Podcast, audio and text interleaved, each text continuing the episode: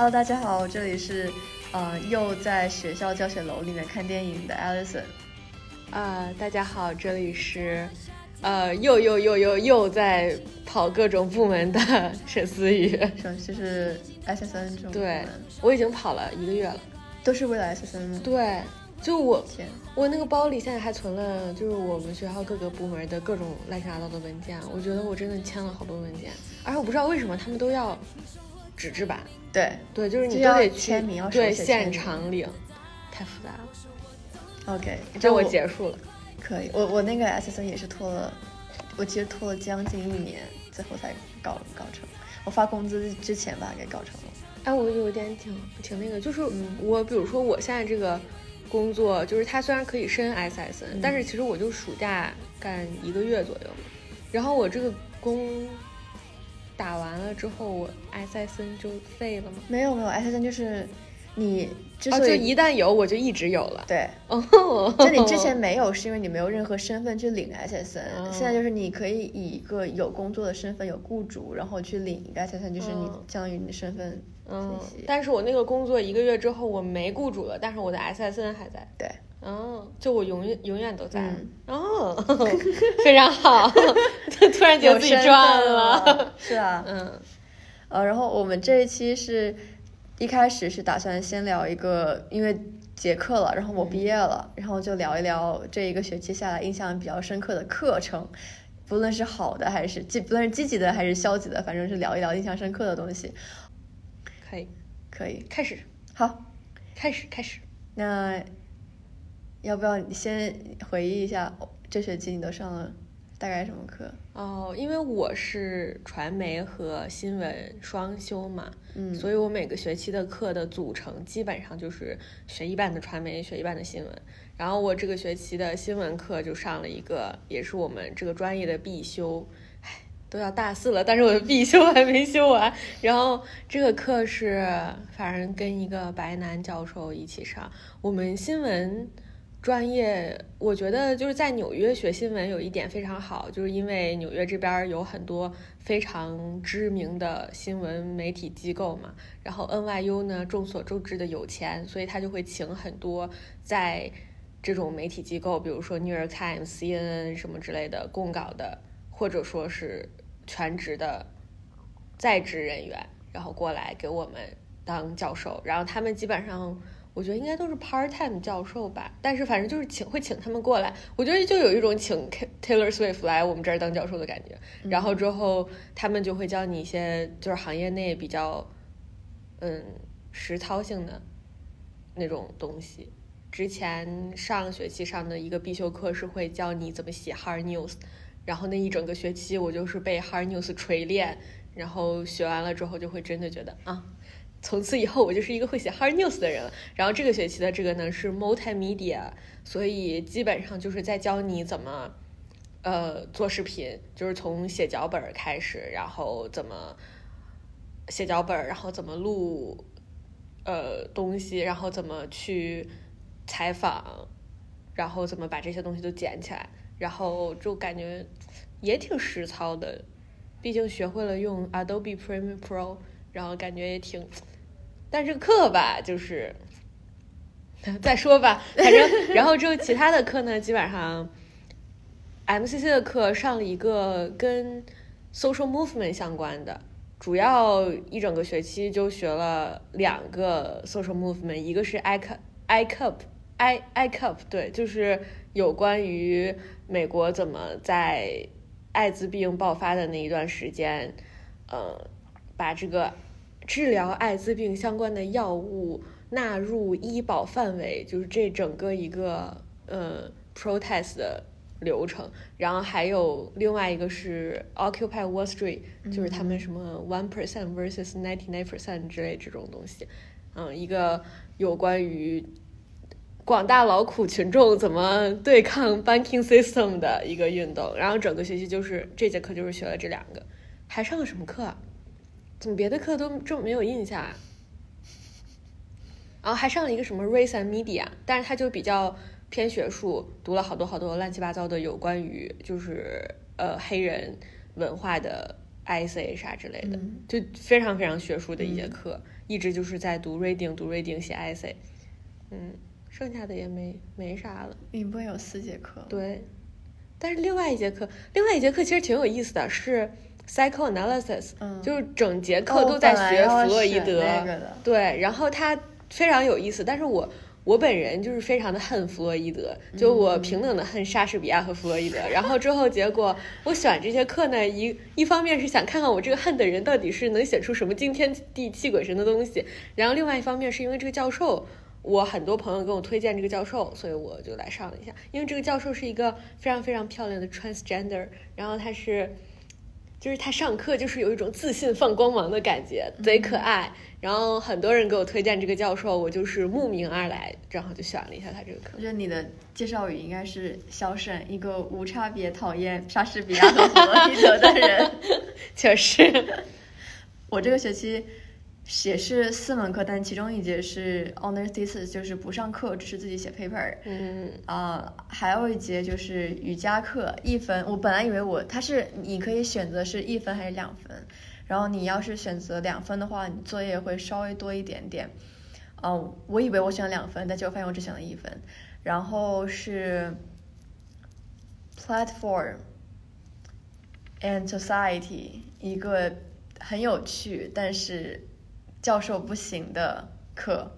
嗯就是我们我一直吐槽的那个课，嗯然后还有一个是 entrepreneurship and law，但是这门课我觉得光讲它就能讲两个小时，我打算 save it for later，我 这这一次暂时不讲它，反正他是一个，呃，教授也是去过 law school，然后也在嗯法律行业从事的一个人，但是他也是也是全职做教授，做了有十五二十年了的一个白人老头。呃，然后他的风格就这门课的风格就比较也是偏实操，但是是演练型，因为你不可能真的让你去见客户什么之类的，他就会以各种非常有趣的方式找演员过来，让你去体验一下 lawyer 的生活。嗯嗯，就是如果我要选一个来讲的话题的话，我就会选 瑜伽课程。如果你呢？我啊，其实因为我之前跟你吐槽过那个白男教授，嗯所以其实我对这个白男教授已经无无力再讲。嗯，要我但是观众朋友们不知道呀，确实，你选 吧。也可以讲一下这个白男教授，嗯他反正唉，我感觉是留学生会经常面临的常态。我不知道，我觉得挺常常见的可能。专业分专业吧。对，反正我觉得在我们这个专业里面就比较常见。那要不我就讲这个，我觉得新 MCC 闻不常见。我觉得学新闻很常见。有可能嗯。那我要不就讲一下这个白男教授吧？就现在就讲吗？讲吧。就这个白男教授呢，首先就是我觉得大家应该都了解的一个大前提是，在美国学新闻是一个非，就是因为新闻在美国是一个非常白的行业，基本上是一个白男主导的行业。然后在这边学新闻，你一个班里面可能基本上没有没有不是美国人的人，就是他可能他也不不全是白男白女，但是他、嗯他们都是美国人，然后都是 native speaker 那种。然后我们，而且我们这个班呢，基本上因为它都是偏实践为主嘛，所以基本上就是小班制，一个班可能就是十个人左右。所以基本上教授对每一个学生的情况都比较了解，然后跟每一个学生的接触也都会比较深。他的 office hour 什么的，你也可能常去，就这种状况。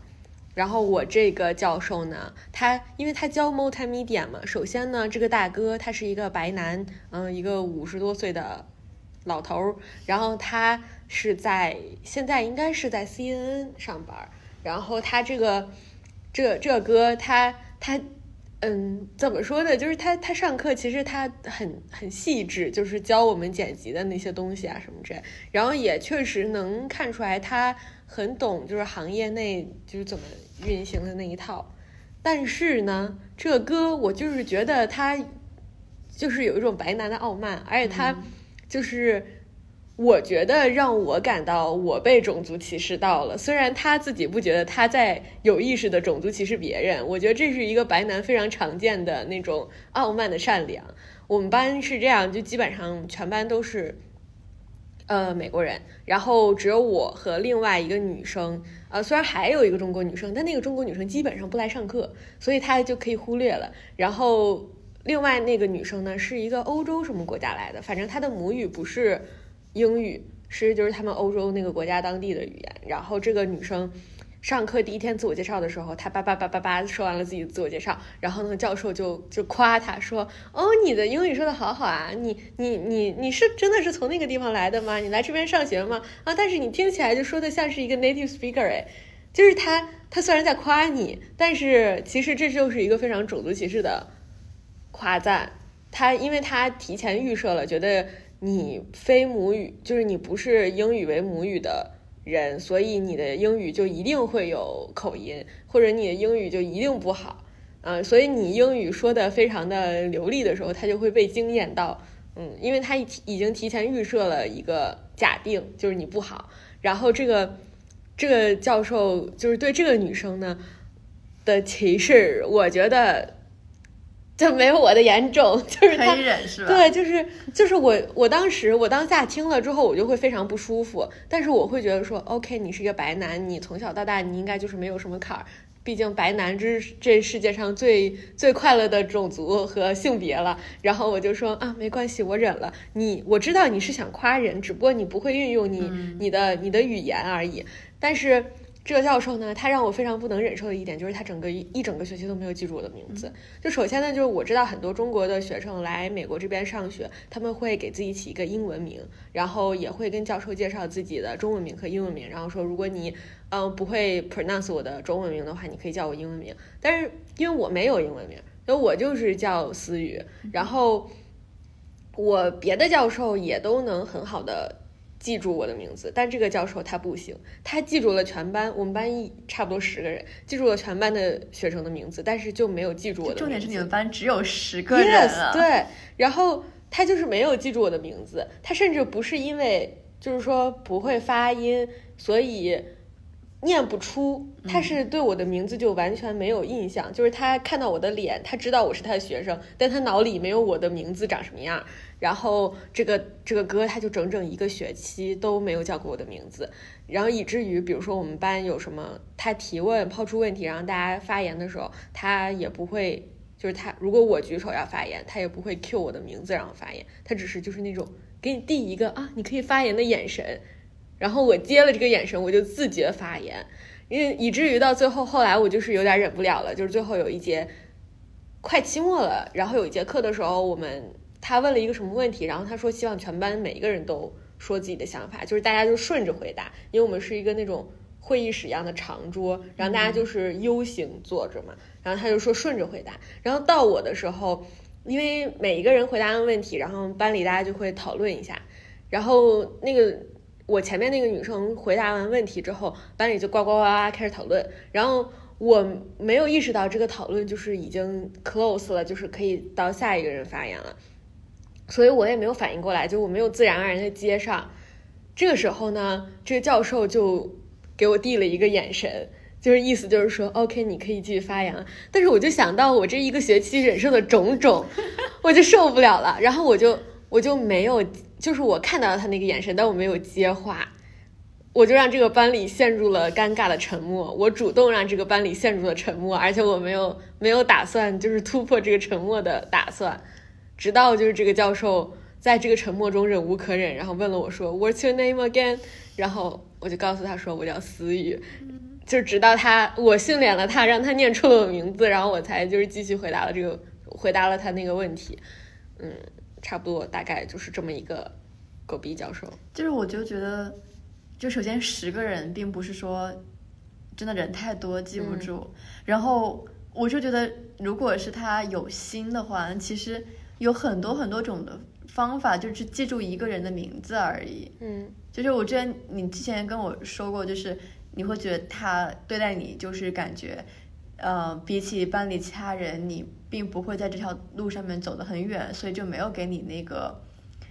关照度去。对对对，因为我们就基本上每一个 project 都是关于剪视频的什么之类，就是大家比如说我们 final project 是。他会提一个大主题是环保主题，然后你们自己去找这个环保主题下面你感兴趣的项目，你去针对你这个项目写脚本，然后去街上采访你要采访的人，然后约呃一些专家什么之类，就是你相关领域的专家对这个问题提出看法，然后你最后把这些东西剪成一个符合主题的，大概就是两分钟左右的视频，因为现在新闻就视频的新闻都非常的。然后就非常的紧凑，就非常紧密，嗯嗯大家就会就是剪一个这样的视频，基本上每一个项目都是这种类型的。然后我们因为就是去约相关领域的专家这件事情是挺难的一件事儿，你要给他们发邮件，或者你去主动 reach out 他们，然后大部分状况是你不会得到回复，或者说得到一个他不愿意接受你视频采访的回复，因为你既不是呃一个什么名声显赫的。呃，新闻机构的工作者，你只是一个 NYU 的学新闻的学生，所以你剪出来的东西不会在任何地方发表，然后这些专家也没有必要把你当回事儿，他们可能就说我很忙，什么就不愿意采访，所以你找这个这些采访的人，就是本身就是一件非常辛苦的事情。然后我们班其实大部分同学会选择说我做一个就是比较草率的作业交上去，因为这种就是很花时间精力，但其实。又不一定能拿到好结果的事情，大部分人也不愿意做。但我因为我其实真的有认真想过要不要在媒体行业工作，所以我对这个事情非常非常的认真，我很上心。然后基本上每一个项目都会去，至少让有一个专家出现在我镜头里。但是这个歌呢，就所以说我觉得我的视频质量至少比我们班大部分同学都要好。但这个歌呢，就是他从来不会就是把我这个。我做的作业当真，就是当回事儿。别的同学做的稍微好一点，然后他会非常非常非常就是吹得天花乱坠。然后呢，我呢就是我不知道是他觉得，因为我第一个作业交的就比较好，所以他就觉得我保持这个水准是常态，还是？但我更倾向于他觉得我以后不会在这个项目就是领域里面工作，所以他不觉得。就是需要对我有什么格外的关照，或者说不，我也没有要求他对我有格外的关照，就是我只希望他能给我提出就是我该得到的反馈，但是他没有，然后我就觉得非常的怎么说呢，就就很难受，嗯，而且我感觉就是他比较，就是他作为一个美国人，他肯定更熟知美国的。相关的政治议题也好，各方面议题也好，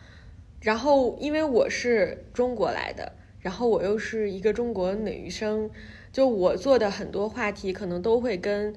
嗯中国的状况或者说女性的状况相关，但是他们一般不会，就是他就对这个领域都不了解，所以他就不会认真的评价，因为他不了解，他就会把这些东西转到他熟悉的领域上。所以一旦，比如说我们班有一个男生，他是学历史和新闻的，然后他非常关注的就是，嗯，苏美冷战时期的历史。哎，这个歌他就好像就是碰到了他熟悉的领域，他会侃侃而谈，一直叭叭叭叭，就是恨不得把自己知道所有关于冷战事情都告诉大家。但是我就觉得这就是。就是白男，你知道吗？他就愿意嘚瑟他自己熟悉的东西，然后对于他不熟悉的东西，他既不愿意去了解，他也就是他首先不愿意了解，其次就是即使他了解了，他也不愿意，嗯，评价你的这方面的东西，不予置评。对，对他就会他就会摆出一副我很尊重你，但我不评价的这种姿态，嗯，就是他以为他在尊重你了，但其实会让你很难受。对，嗯。那你这学期有没有什么，呃，比如说学到的理论，或者是学到的某一个事件，然后对你的三观或者是任何东西产生影响？就如果给大家一个 crash course，就是你这学期学到最有趣的一些东西的话，包括它不一定是学术上的，也可以是就是人生方面的，比如小组作业啊什么之类的。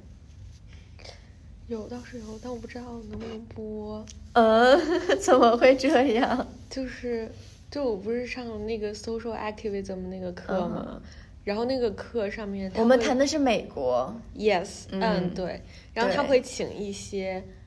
嗯、因为我这个教授他本人他也是一个 activist，、嗯然后他就会请一些他的 activist 的朋友，嗯然后那些朋友因为。他他年就教授本人，他年纪也比较大了，他就是 ICAP 和 Occupy Wall Street 的亲历者，嗯所以他参与到了那项运动里面去，然后他就会认识很多投入到里面的朋友，然后他就会请那些朋友，然后也是某些学术领域的专家来我们课上跟我们分享一些他们的经历什么之类的。我就感觉非常惊艳的一点呢，就是他们在就比如说 Occupy Wall Street 吧，然后他们当时的亲历者，他们也会有那种被警察逮进去的状况，嗯。然后他们被逮进去了之后呢，他们整个就是这个 movement，他们肯定有一个群体嘛，然后他们群体就会有一个非常非常好、非常良性也成熟的系统，嗯会主动去 reach out 那些被逮进去的朋友们，然后告诉他们说，你现在被逮进去了，然后你的状况是 A B C D E F G，然后所以说我们会请这个这个这个人作为你的律师或者什么，帮你解决你现在被逮进去的这个状况，就是你不应该被逮进去的，所以我们会非常积极的去处理，然后让你赶紧出来，嗯，就是这种，但是。你知道吧？就是让我非常的感同身受，只能说是，就是你你看我们当时咱们上海，咱们这个四月份，就他他就就是也会有类似的状况，但是我们不会有这样一个良性的因为我们没有那个历史，没有那个经验，对，没有然后我听了之后，我就会非常的震惊，嗯对我就会说，哦，原来是这样的，原来我们是有资格去去联系这些人的，原来我们是有资格让他们知道，就是你在里面不孤单。嗯，我们在外面的人是应该也可以帮助你们的。我甚至不知道我们可以，嗯，对，但是我我知道，就是可能咱们就是阿麦丽卡的法律制度系统肯定跟我们的也不一样，嗯对吧？但是我觉得这个底层逻辑应该是相通的，就我没有仔细了解过，但是我觉得底层应该逻辑应该是通的，但是我们就基本上不知道，原来我们可以有这样一个程因序为我们如果路律径可以走律师辩护的话，律师也会被逮进去。我知道，对，因为我们不是有那种人权律师，嗯就是、就是蒸发了吗？嗯对，就是我觉得也是，就是整个你都知道是，就是你你上了这个课之后才意识到，哦，原来我所经历的那一切是非常畸形的，嗯是不对的。然后你也不知道该从何下手改变。然后我当时，因为我们有那种什么就是 reflection 要写嘛，然后我当时就是给我教授写了这个我的感受，然后他就会说，嗯，就是他非常同情我，居然是从这种地方来，但是但是就是他，我觉得所有的 activist 都有一种非常悲观又乐观的心态，嗯就是他们他们愿意投身这种运动，就证明他们是抱有希望的嘛。嗯，但是他们其实也知道，就是有就是系统是非常难以对抗的，但是他们仍然选择去对抗它，嗯，所以就很感动。我我因为之前我也上过同样一门课，但是是不同教授教，然后那门课最后一两节就是几乎于实操了，他就给了我们我们的阅读资料都不是说学术著作，而是那种 pamphlet 就这种册子。啊，我们也嗯是，我们去了那个就是，呃，我们学校那个什么 archive 的，啊，就是他们可以馆的那个，对，他可以取一些那种对对对取出来。就你看了之后，你发现原来一个类似于工作手册或者是行行为指南的一个专门针对于 protest 这一项行为的指南，就有十几二十页，嗯什么去之前怎么准备，什么东西要带，什么东西不要带，什么东西需要做，东什么东西不可以做，然后你遇遇到情况 A 你要怎么反应，遇到情况 B 你怎么反应，遇到情况 C 你怎么反应。嗯进去之后，像你说的，你要 assess 你的情况是哪一类，然后去对应寻求什么样的帮助，然后我们会提供给你什么样的帮助。对，就是整一个抗议它不是一个情绪一激动的鲁莽的行为，它是一个工作，它是一个技能，它是一个非常非常有组织的，而且是需要组织跟经验跟领导力的一一项行为或者是一种嗯一种力量吧，就是它是它是一个非常有有有组织的一个存在，就不是说那种嗯群众暴乱，对，就不是一个概念，对，就像。Occupy Wall Street 里面就是他们主要呢就是一些就是一些咱们就是普通老百姓对抗美国的这叫什么 banking system，然后他们 literally 就在华尔街下面有一个小公园他们就在那边搭帐篷就睡在那儿，就是证明我们真的 literally occupy Wall Street，然后。他们在那儿睡了很久，可能就是好多个月，就就在那儿从夏天到冬天，从冬天到夏天，然后就整个你你所看到那些视频影像的记录，你只能看到说他们每天晚上在那边就是喊一些让你非常激动的口号，什么 We are ninety nine percent 这种东西，但是你真的去看了他们的那些工作工作手册和会议就是议程记录，你就会发现他们需要操心的事情非常多，他们要想我们。这么多人住在这儿，我们吃的东西怎么解决？然后我们每天要产生多少垃圾，该谁来清理？甚至他们要把自己收集上来的那种捐款，就是募捐起来的钱，就是要考虑我要买几个垃圾桶的问题。就是他们非常非常的细节，然后这整个是一个非常系统性的工作。而 Occupy Wall Street 他们这个嗯行为又本身就是一个反抗，怎么说呢？就是。反抗那种，嗯，有 hierarchy 管理制度的系统，所以在他们做这些事情的时候，他们就下意识的告诉自己说，我们不要有一个，比如说我们这个活动有几个 leader 来负责这些财务的项目，所以他们每一项就是甚至要买十个垃圾桶还是八个垃圾桶这个问题，他们都要把所有人召集起来开一个会，然后大家问说，嗯，我们是想买十个还是买八个，然后要收集所有人的意见，因为他们不想就是有一个。呃，Big Brother 那样的角色来拍板做所有的决定，所以，嗯，怎么说呢？就是民主这件事情本身就是要把所有的事情都变复杂。就是你最简单的、最简单的程序，一定是一个人拍板，然后大家你就听就完了。可是我们就是因为我们不愿意听那一个人的话，所以我们才。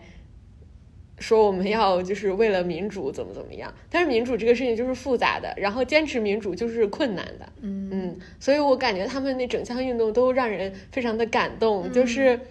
就是他们在坚持做一件非常困难的事情，而且他们就是选择相信说我们坚持就是我们一直做这些复杂又困难事情是有意义的，嗯，就觉得嗯很感动，但是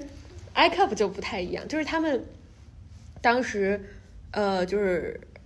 阿麦丽卡就是这个艾滋病就是爆发的时那一段时间，大概是什么时候？七十年代左右吧。然后之后就是反正，呃，那一段就是艾滋病爆发的时候，因为那个时候就是这个病是一个非常新的东西，刚刚爆发，然后大家都不知道这个艾滋病是什么东西，所以大家就是对同性恋就会有非常非常大的恐惧，嗯，就很恐同嘛。然后，呃，但是他们。就是每天你，比如说你如果是同性群体的话，然后你就会看到你周围的人每天 literally dying，就是他们一个接一个死，而且就是那一阵子死亡率非常非常的高，所以他们非常急迫的要把某几项治疗艾滋病、控制艾滋病相关的药物，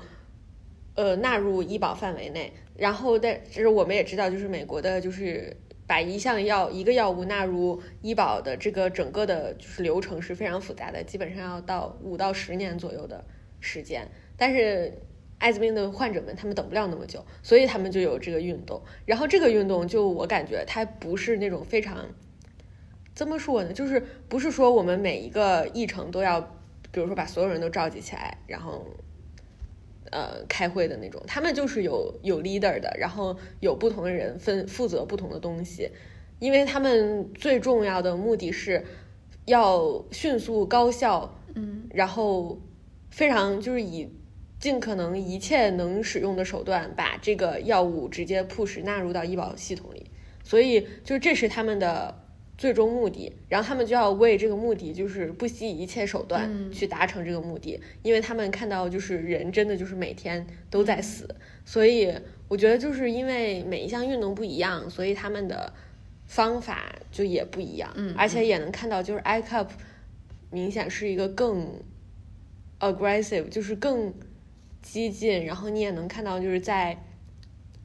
那个就是那些运动的视频里面呀、什么之类影像记录里面，你能看到就是大家更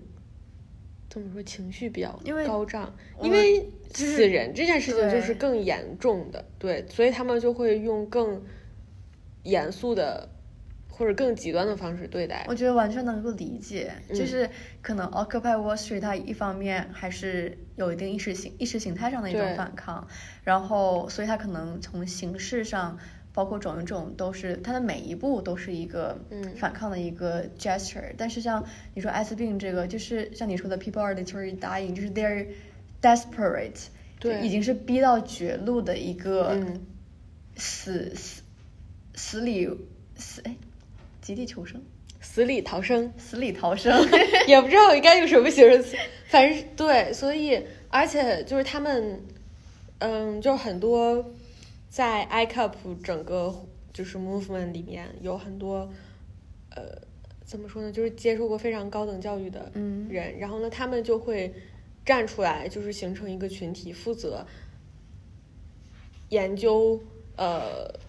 关于纳入医保的法律，嗯嗯然后嗯关于就是整个药的，就是那叫什么，就是医学上面的，就是嗯病理上面的那些，就就是非常复杂的那种专业的东西，就是他们 literally 把自己逼成了一个医学生、l i t e r a l l y 把自己逼成了一个法学生。哦，就是他们研究政府的每一项文件，然后呢，告诉政府说这一项你可以省略，这一项你可以省略，也不影响这个药物，嗯，就是直接在我们人身体上使用，因为他们就是提了非常非常多，就是我听起来就是我去这么专业的东西，你们是怎么在短时间内学会的这种，嗯这种东西。就比如说我印象很深的就是他们中间就是就是美国的药物，它最后能不能投入，呃，就不要说能不能纳入医保，就是能不能呃在市面上卖，然后呢让人吃，就是他们。中间有一个实验是双盲实验，就是反正就是双方都不知道你吃就的这个药，对，嗯你吃的这就是是谁吃了这种药，是谁吃了那种药，然后也不知道是哪个病人吃了这个药，那个你也你自己作为就是参与实验的对象，你也不知道你吃的是那个新药还是原来旧药，就是这个就是就是全盲就是双盲，对对，然后就是有一个这样的实验，但是他们当时就是研究了一些非常非常复杂的七七八八的各种就是文件流程什么这种的，就是我不太清楚，但是。最后，他们得出的结论就是说，我们现在要 push 你们这个机构去在艾滋病药物测试上面取消这个双盲实验，你要跳过这个流程，你要直接就是进入下一个实验阶段，因为我们现在等不了了。嗯就是双盲实验不会影响我们的结果。嗯，然后就是他们当时就会非常非常的，嗯，怎么说呢？就是术，我觉得这种就是术业有专攻，他们就是把那些嗯、呃接受过非常高等教育的人集合起来，我们专门去干这件事情。然后会有一些就是曾经经历过其他。嗯，就是 movement 或者有那种其他 pro protest 经历的人组织起来，然后去教育各其他想要参与这项运动的人。我们在比如说面对警察的时候，我们该怎么办？嗯我们在上街游行的时候，我们要怎么办？就是他们也有专门的这种教教育方式，嗯嗯嗯，就会告诉你们，就是有一个一种类似于系统的入职培训的感觉。嗯我感觉这种就是非常目的性非常强，然后非常有管理性。但是我我就觉得这个是可以理解的，是可以接受的。对你没有必要说我们为了民主而民主，就是我们不要那种非常表面的东西，因为我们有一个非常明确的目标。因为其实这也是一个民主的过程，大家已经一一致决定了我们的首要目标是什么，然后在此的前提之下，我们去以最高效的手段去达成目，的。是，嗯，唉反正我就觉得这节课整个课上起来就让我非常的感动。啊，我觉得好有意思，就是因为我我去年那个课，它其实方向完全不一样。嗯就我那个课的，他选择的 protest 都更像是意识形态反抗，然后，嗯，policy 偏少，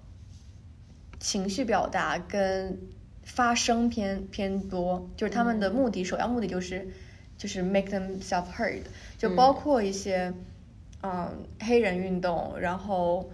嗯还有一些就是关于反抗殖民主义、反呃包括原住民权益的一些一些运动，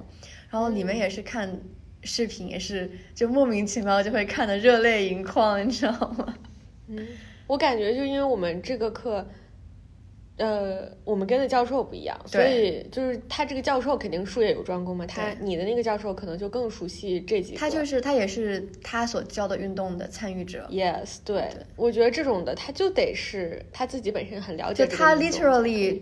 跟警察赛过跑。啊，我 我们这个教授他 literally 进去过。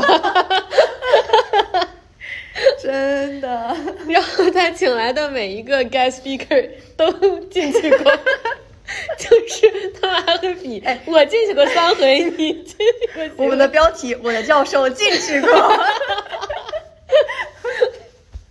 我觉得很很有意思，而且你能真的感，就是嗯，获得一些切实的经验。但是你知道这个经验，反正你自己身上应该是用不了，应该是用不上。嗯，我感觉我这个学期就是，嗯，从个人发展上，就我觉得瑜伽这门课，它就这么讲听起来很玄学，但是因为我们教授他不仅仅是说单独的让你去进行身体的训练，他会。一周两节课，第一节课会跟你讲一些瑜伽的基本的概念，然后其实我应该记住那些专业术语，但是我完全不记得了，我只记得他们的英文的 translation 大概意思。嗯，第一节课就会第呃每一周的第一节课会先去讲概念，然后其中就包括什么 non-violence，就是嗯非暴力，然后非非偷窃，嗯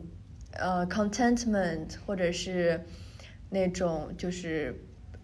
相当于相当于禁欲，或者是呃 self control，就各种各样概念我们去讨论。但是你去听这些词的时候，你会发现，你如果往下去深挖的话，它跟你表面上的意思其实不太一样。比如说，我们一开始听到 non stealing 就不要偷窃这个词的时候，那可能最直接的想法就是不要去 literally 偷别人的东西。但是呃，如果把它转换成生活的话，就是你不要去偷取别人的机会，比如说，呃，放到学生身上，课堂发言的时候，不要去做那个令人讨厌的白男，就是夺走所有人讲话的机会或者是发言的机会。但他又换了个角度之后，我觉得这个也很有意思，是 Don't steal from yourself，就不要去偷走你自己可以成长的机会。就反过来讲，你作为一个，嗯，学生身份的话，在课堂上如果想要去发言，你不要因为担心自己说不好而偷掉了自己的这个学习跟发言的机会。然后就是每一个概念，他都会以各种各样的角度去诠释它。我就觉得，而且，呃，诠释完之后，第二就是第二节课就会把它运用在瑜伽的 practice 当中，就会包括比如。嗯，一方面是不要去，还是以 non stealing 举例的话，一方面是不要去偷走你身体休息的一个机会。就是你如果此时此刻你只想躺着，你不想去做各种各样的剧烈运动，你就不要去逼自己去做这种事情。那另一方面，你如果想要去挑战自己的话，那你不要因为一些过往的偏见就拒绝了自己这个挑战的机会。然后，嗯，所以有人在做运动的时候他就躺着嘛？有啊，其实刚开始的时候大家还是不好意思，但是对，但是后 面我发现，就是我觉得整一堂课下来，因为那节课大多数人都是小白，嗯，然后你会看见大家的成长，就是包括一开始的时候，因为瑜伽其实呼吸是很重要的一部分，呼吸是一种音乐跟节奏。那一开始包括我自己，我其实很讨厌别人大喘气的，就如果我身边有人这样呼吸，我会很烦，对，所以我我刚开始的时候，包括课。呃，刚开始上课的时候，大家就只有老师一个人或者一两个人在带着大家呼吸，声音很大。但是你到了最后几节课的时候，你会听到大家的呼吸声是一致的，就全班一起呼吸，深呼吸，吸气呼气，吸气呼气。然后你去看大家就是像是一个集体一样，身体像海浪一样，就是一起的波动，就觉得哇，那一个瞬间很美，就是感觉大家都是连接在一起。然后包括一些，嗯，姿势，可能一开始大家就是摇摇晃晃的呀，然后后面大家就会找到自己的 variation。就可能一开始老师说啊，你可以，你要是想跟着我一起的话，我们进入到下一个下一个 movement，我们去做一个平板撑什么之类，大家就逼着自己做。然后，但是你到后面会发现，大家有些人不做的就不做，他们就会找自己的 variation，或者是教授会说，嗯，就是比如说你这个，你要是想要 push 自己去挑战自己的这个柔韧性的话，你可以往下进一步再压伸一下，拉伸一下。然后刚开始可能也是大家会逼着自己做，但是你越往后面的话，就会发现同一个动作，你去看。大家其实会有各种各样的 variation，大家找到自己熟悉的一个，或者是在此时此刻最适合自己当下身体的需求的一个运动。嗯，然后它整一个就是从观念上给你了一个升华，就是他真的是在很努力的告诉你，你的身心在不同阶段是有不同需求的。你比如说，你首先不要说自己是一个没有柔韧性的人。你可以说自己是一个目前无法无法做到什么什么姿势的人，但同样就是，甚至说你每一天的状态可能都不一样。你今天我可以劈个叉，明天劈不了叉了也没关系。你就是要要允许身体有这样子的一个变化，然后或者说，哎，我右腿单单脚站立，我能站一分钟不晃。你不要去期待左腿能做到一样的事情，左腿有他自己的想法，他想怎么样，你就要让他去按照他自己的节奏去适应。他做不到就做不到，你不要去逼他。或者你今天身体就是莫名其妙的感到了一股亢奋，我想挑战做十个什么平板平板撑，哎，你就让他去做。但是第二天你突然间，你可能来姨妈了，或者是你就是莫名其妙的身体没有力气，那你就回到你的 child pose，就是一个一个嗯比较注重休息的一个姿势吧。然后我就让他去休息。然后我记得当时就是整一个瑜伽课下来有两句话，我记得特别清楚，一个是。呃，remember child pose is always available to you. You can return to it whenever you want. 就是一个，嗯，就那个瞬间，你可能第一次听的时候就觉得哦，whatever，只是个有瑜伽的一个 instruction 而已。但是你越往后想，你会发现哦，因为那个姿势，你如果去做的话，你会发现真的你在做那个姿势那一瞬间，你的身心就会平静下来，因为它是你你身体最。熟悉的一个孩童时的一个保护状态，它是给你身体一个拥抱的一个感觉，所以你人一旦进入到那个呃那个姿态下，自然而然的就会感到一股平静和和那种休息的感觉。然后当这句话被反复重复的时候，你就会开始真的意识到，OK，原来我身我不管怎么忙，我的生呃生命不管怎么样有压力，我要记住，我永远可以回到一个让我永远有那个能力去。让自己感受到平静和安全感，然后另外一个话就是他，嗯，教授就经常会像开玩笑一样，就 Are you still breathing？就是比如说我们在做 high plank 或者在做一些很复杂的动作的时候，你就会忘记呼吸，你自己都不知道自己忘记，但是你就会下意识的屏住呼吸，比如你要我要平衡。然后就平衡的时候就一动不敢动，一一一点呼吸都不敢。然后但这个时候教授一提醒，Are you still breathing？你会听到全班，全班一起深呼吸。然后我就觉得，就是这一句话，我感觉你哪怕放到日常生活中，你压力大的时候，他的声音就会响起来，就是哎，你现在还在呼吸吗？然后你会提醒自己，OK，嗯，因为呼吸也是一个你在任何时刻都可以回归的一个最。质朴，但是又最有效的让身体重新找到平衡的一个方式，因为就是呼吸它真的很有用。就你呼吸的方式不同，你身体的反应就会不同。你如果持续的浅呼吸，或者是持续的迅速呼吸，你不管周围的环境多么的平静，你自己就会开始焦虑。但是你一旦开始停下来，慢慢的深呼吸，吸气四秒，屏气四秒，吐气四秒，哎，你一瞬间身体就。就安定下来了，然后我觉得上完整一课之后，就会你会感到身体的强大，就你会发现原来我的身体有这么这么多需求是我之前不知道它有的，或者是它有这么多如此简单的功能，深呼吸，child pose，或者是我做一个手放到胸口的这么一个动作，就会瞬间让我感觉到身体平静。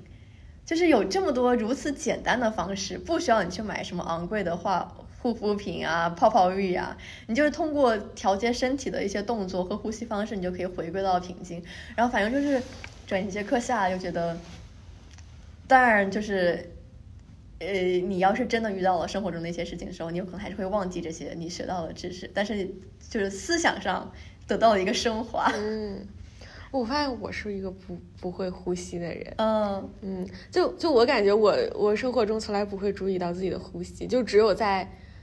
我跑步的时候。就我是一个非常非常讨厌运动的人，因为我恨世界上一切运动，然后只要没有人要求我，我就不会运动。但是我就记得我小时候，因为我小时候体育极差，就是非常的、非常的烂，就因为本身就是自己身体也不好，然后呃，体育就是这方面好像有有点缺根筋。然后我妈呢也是一个体育非常差的人，然后她就知道，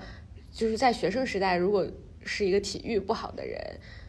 你其实不是很快乐。其实，因为学生时代有很多体育、体育项目。就包括你上体育课呀什么之类的，然后也有很多，比如说我们上学的时候，基本上每每学期都有运动会嘛，什么之类的。就是你是一个在这种任何体育项项目里面都没有参与感的人，而且如果你非常的差，你其实会觉得很自卑。所以说，因为我我妈经历过这种感受，她就不希望我是一个在体育项目上很差的人。她至少就是觉得说，虽然我们体质比较差。然后运动上缺根筋，但是其实通过后天的弥补，你是可以至少达到一个平均值的。所以我妈就是在我小学的时候吧，基本上她就会每天晚上逼我就是一起下楼跑步。然后我这个人呢，就是那种我妈逼我去，我也会去的。然后我每天就是基本上跟我妈一起下楼跑步，我就发现我好像只有在跑步的时候才会意识到我需要控制自己的呼吸，就是我要考虑呼吸这件事情。然后因为我跑步，我不知道为什么我就很容易岔气儿。然后一旦意识到自己岔气儿的时候，我就慢慢学会了一种就是自己独特的调节自己呼吸的方法，就是能让自己从那个岔气岔气儿的那个状态里面出来，就是不不岔气儿。所以我就觉得好像就呼吸这个事情，我在我平时的生活里我是不会有意识想到的，只有我在跑步的时候，在我一种非常极端的就是。身体上痛感让我意识到，注意呼吸，你就是会痛。对，就是因为身体上痛感让我意识到了说我要注意我呼吸这件事情，所以我才会逼自己去注意它，然后逼自己去找到一个合适的方法，就是属于自己的方法去懂得调节它。我觉得这个挺挺挺有意思的，所以我感觉呼吸好像真的是我平时不会不会注意的事情。嗯，而且我其实也不太。怎么说呢？就我好像是一个非常不瑜伽的人，嗯，就我好像非常的抗拒，就是类似于瑜伽、普拉提，然后还有那个什么正念冥想什么的这种的，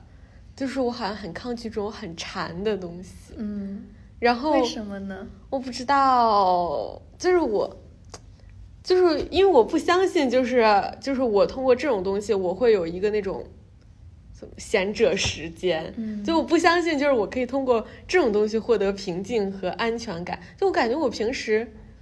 挺平静的，就是我不需要，我不觉得自己需要再用这种就是专门的 practice 让自己获得一种平静之上的平静。就然后我也不太相信，就是会有这种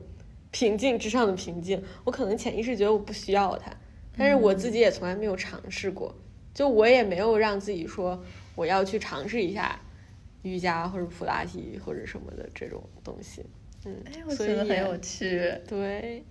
就是如果真的逼我去试的话，我可能也会试一下。然后试了之后，我可能会发现新天地。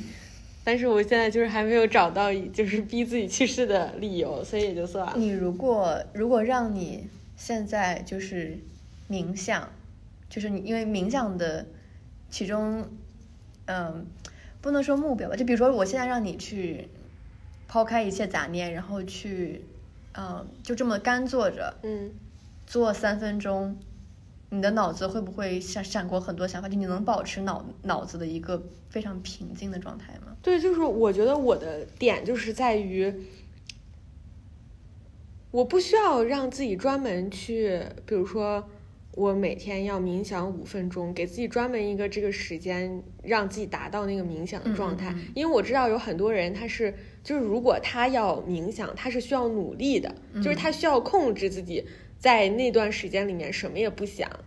但是我觉得我不需要，就是我我有时候我做着做着，我自然而然就就啥也没想。嗯，但是在别人眼里就是我在发呆，然后可能就我觉得让我自己不不去考虑任何东西，就是我脑子里啥也没有，这个状态是不需要我努力去达到的状态。所以我觉得我自己如果自然而然就能达到这个状态，那我为啥还要专门的去？比如说腾一个时间让自己去做瑜伽，让自己去冥想，就让自己去达到一个那种放松的状态。我觉得很多人愿意去冥想或者愿意去尝试瑜伽，就是因为他发现，如果不不给自己专门报一个这个课，或者专门腾出来一块时间去干这个事儿，他就达不到这种状态，所以他才会就是通过等于说他付出了额外的努力，让自己达到这个状态。但其实你发呆其实就是冥想，对对就是所以就是其实你已经在冥想了，对，只不过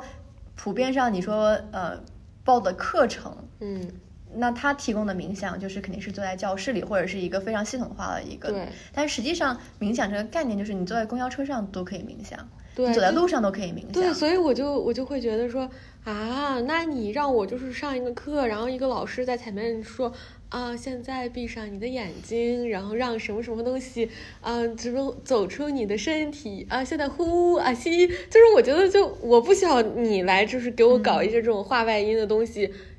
让我就是辅助我去达到这种状态，那我就不需要嗯嗯，就是去有一个这种冥想 session 或者冠以一个冥想的 title 去达到一个冥想的状态。当然，对，所以我就我就会，我那我可能只是抗拒，就是这种类似的课，嗯因为嗯我不需要这种课对我反而我觉得，如果让我去上这个课，上一个那种什么 mindfulness 的课，我可能在那课上我反而达不到那种脑子里空空如也、什么也没有的那个状态。嗯我感觉对于我瑜瑜伽的话，因为我想上瑜伽也不是为了说柔韧性或者是、嗯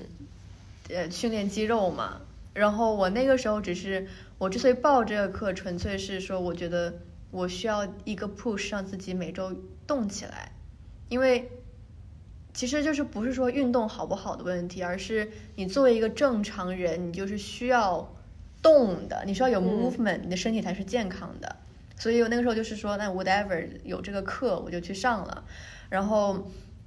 我就感觉这个课下来之后，我虽然好像我平板撑能撑久了一点点，一点点，然后我的平衡感也少好好那么一点点，但是我感觉我最大的收获就是，它就会让你重新认识你的身体，就会有一种比较新的一种 appreciation，就是对于，嗯，我我身体是如何。就啊，原来我的腹部有这么多层肌肉包裹着我，支撑着我的身体能够直起来。原来我有一个这么这么神奇的一个肌肉的一个或者是一个杠杆的一个原理，让我能够如此轻松的抬起我的手臂。然后包括一个就是呃，当时我们在脚在在讲那个脚底板的构造的时候，就是每个人就捏自己的脚。是吧？你一个你一个脚像是一个平板，然后其实有一百多个小小骨头，然后你去你去捏的时候，就天哪，我能摸到我的这个骨头骨头，你知道吗？就是有一种又诡异，嗯然后又兴奋的感觉，就是有一种原来原来我的身体是这么复杂的一个构成，就是原来我的身体是与此同时是这么的脆弱，因为它不是一个呃。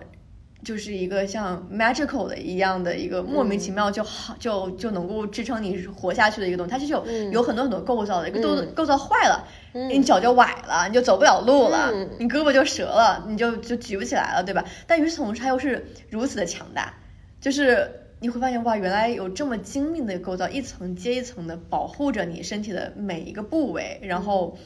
就那个就觉得是一个很很神奇的一种感觉。嗯，我觉得这个很有意思，就给自己一个机会去了解自己的身体，其因为其实我们都不太了解自己的身体对。，而且对于我来说，有个很有趣的，举个例子的话，就是你当我们去学习去 visualize 自己的肌肉构造的时候，你会发现哦，你当你去想的时候，你动的方式都会不太一样。就比如说，我平时你说要向我向向右转，我会觉得是我的肩膀在带动我的身体向后向右这转。其实是你的腰吗？就是其实是这里有一块肌肉，哦，它就拧过去了。所以，比如说我现在在转的话，我就不是肩膀先动了，我是我是这里身体先动身体先动了。有意思。对，然后包括你如果去做一些你想要锻炼自己的肌肉的话，你去当你去想象你的肌肉被激活的时候，其实效果是更强大的。嗯就包括一些做那个核心训练的时候，就有些动作你看起来就是就就你只需要轻微的抬这么一点，你的脑袋就是比如说做那个仰卧仰卧起坐，但是其实你如果要锻炼你的核心，你都不需要肩膀起来，你就是起来就是脖子跟地离开那么一点点。但是如果你努力的去想说，我这个时候是在，我不知道中文是什么肌肉的名称，但是你是去我在激活我呃深深度核心的一个肌肉群的时候，你就光想着你会感到一种很就是灼烧的一个一个那种嗯 sensation。但如果你不去想这个肌肉，你就是这么呃 mindless 的，然后起来做夹，起来做夹，你其实你做仰卧起坐都不一定能够锻炼到你的肌肉。是啊，我嗯感觉这个其实就是跟健身是通的，因为我也曾经被我妈逼去过健身房，就是上健身课，她就是也会强调说，你就是我感觉他们健身可能就是目的性更强一点，他不是嗯说，呃。抱着那种瑜伽的那种探索你自己身体的那种目的，他是因为你，比如说你要达到一个减减重多少多少，或者说增肌多少多少的一个目的，所以你就要非常清晰的了解你的肌肉，你该怎么发力，然后他他强调是那种精准性，因为你只有达到了那种精准性，你才能最大程度的消耗你的卡路里，或者说最大程度的锻炼你某个地方的肌肉群什么之类的，所以他也会告诉你说，你比如说在你做仰卧起坐的时候，你在做卷腹的时候，你要你要就是 focus 在你的这个腹部上，嗯嗯然后它就是你你你不不一定幅度要有多大，但是你的发力方式一定要、嗯。要正确，这样你才能嗯、锻炼你那一部分的肌肉群。我感觉这个其实是通的，就是你你的你的意念和你的力都要控制在那个精准的位置上。然后然后我当时在那个健身房，我就会就是突然意识到，原来我。因为仰卧起坐这个事情，你其实从小学体育考试你就开始考，但是你那个时候你只要求自己说，我一分钟我要做多少个，我能起来。对，其实但是你的发力方式其实并没有人教过你，因为每个人都会通过自己的 自还有靠动力的。大家就是靠自己各自的努力去达到那个成绩线，但是实际上它是非常畸形，它是错的，你知道吗有人脖子发力。？Yes，你就是会很，反正就是每个人发力的方式都不一样，嗯。但是目的都是说我一分钟内我要做够五十个这种，所以我就觉得说，只真真的就是有的东西是你去上了这种健身课或者什么瑜伽课之类的，你才能就是了解到原来这这个这个东西仰卧起坐这个东西不是这么做的，是嗯应该是那样子做的，然后都觉得啊，原来就是直到我二十岁的时候，我才了解到，嗯，这个就是我自己身体的这一部分应该是这样子使用的，就觉得挺有意思的。虽然我我那个健身也就短短的持续了两个月，但是我就感觉，对，就是有一种翻天覆地的变化。我感觉等我们这一趴结束之后，想给你做一个瑜伽实验，什么？就是一个，呃，说了可能就没那个效果了，反正就是玩一下，体验一下自己的身体。不体验了，拒绝体验。嗯，我感觉这一趴，我觉得就是一个结束语的话，就感觉，呃，瑜伽给我的一个感受就是让我意识到，原来我身体就是我自己的港湾。嗯，就我不需要去去到一个地方去找到我所要寻求的这种力量感，或者是一种平静感，就是我身体就足以提供我需要的。对，因为很多时候我们其实不缺乏向外探索，就是缺乏的是探索自己，就是向内探索。对，挺有意思的。中场休息一下，可以进入到下一个话题。不行，我要带你体验一下。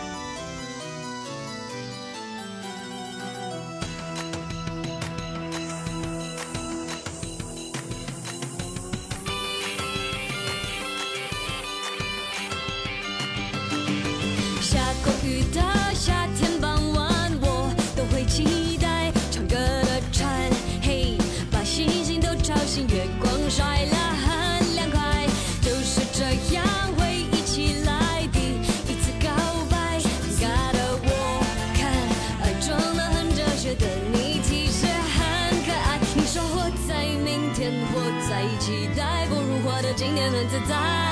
我说我懂。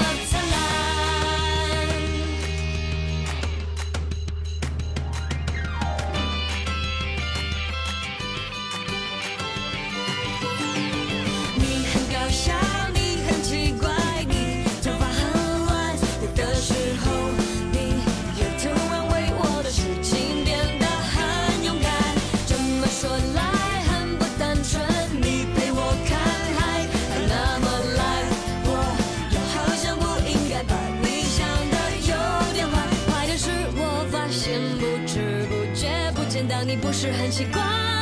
你的眼神里好像也期